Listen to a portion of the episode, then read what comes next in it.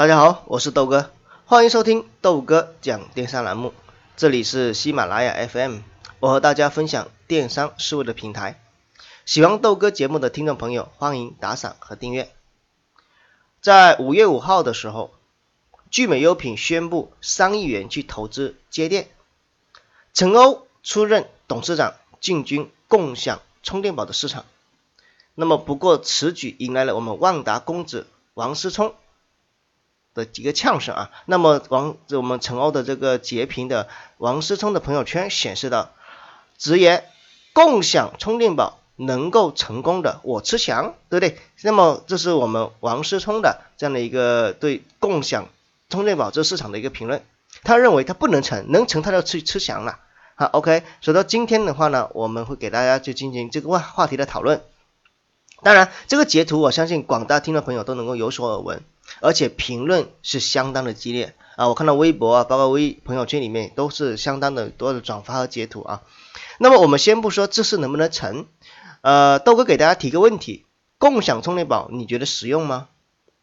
那么我欢迎大家在下面去留言，豆哥会选择前两名支持率最高的留言的一个听众朋友，我会送一个小小的红包啊，给大家做一个鼓励，好吧？OK，那么。当记者问到陈欧为什么会选择投资做共享充电宝的时候，他是这样说的：之所以选择共享充电宝，是因为充电是高频刚需，能够真正解决老百姓生活中的便利。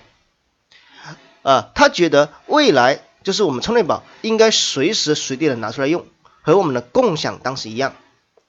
那么，据他的这个介绍啊，在未来几个月之内，他这个三亿元的投资会变成五十到一百万个接电的电啊，我们接电点的这个位啊，这个位位置啊，铺设出去，就是说他会把它变成五十到一百万一个我们的这个充共享充电宝的这样一个产品，把它铺设到全国的各地。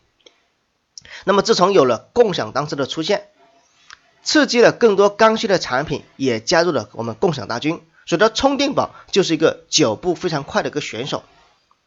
但是，只要有市场，肯定会存在竞争。所以说，我们现在现在市场上出现了很多家的，也是做共享充电宝。那么，豆哥是相信有竞争才能够让产品做得更好。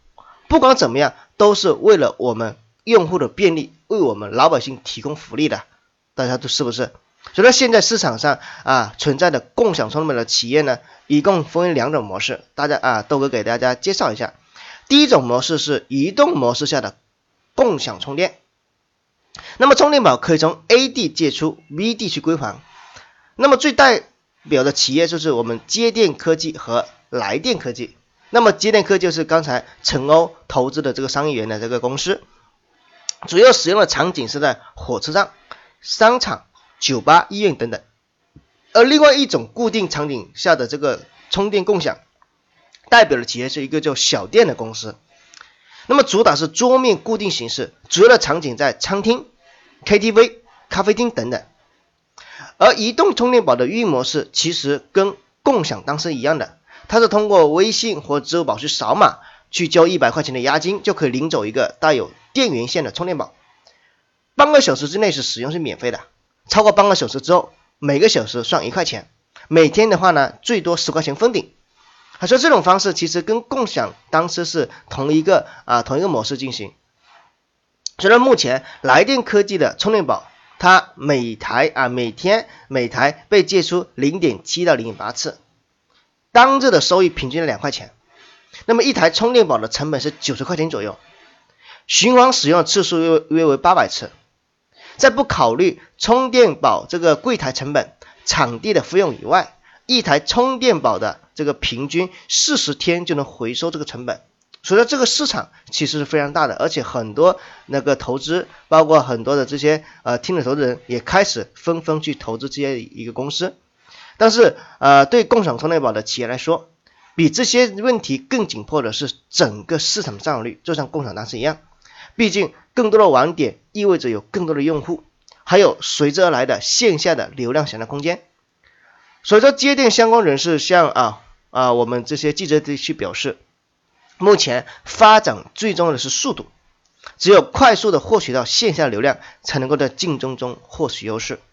而豆哥认为，新一轮的共享大战已经开始了。对于我们用户来说，其实是一件好事。毕竟充电宝送红包这件事情已经习惯了，对不对？所以说我们期待他们能够有更多的、更好玩的，包括更加多的福利、更多的方便去提供给我们，来提高我们的生活啊。所以说我其实豆哥其实很期待的，啊，很期待的，也希望啊大家都可以到我们下面去留言来探讨。如果说呃共享充电宝这个模式你支持吗？好，那么今天的 O2O 行业解读就分享到这里，电商路漫漫。豆哥来相伴。如果想跟我交流，可以直接加入我的私人微信号四七六零七八二四零。那么加我的时候备注喜马拉雅，我们一起来交流。同时，你可以分享给你身边需要的人，让他们少走弯路。我们明天再见，拜拜。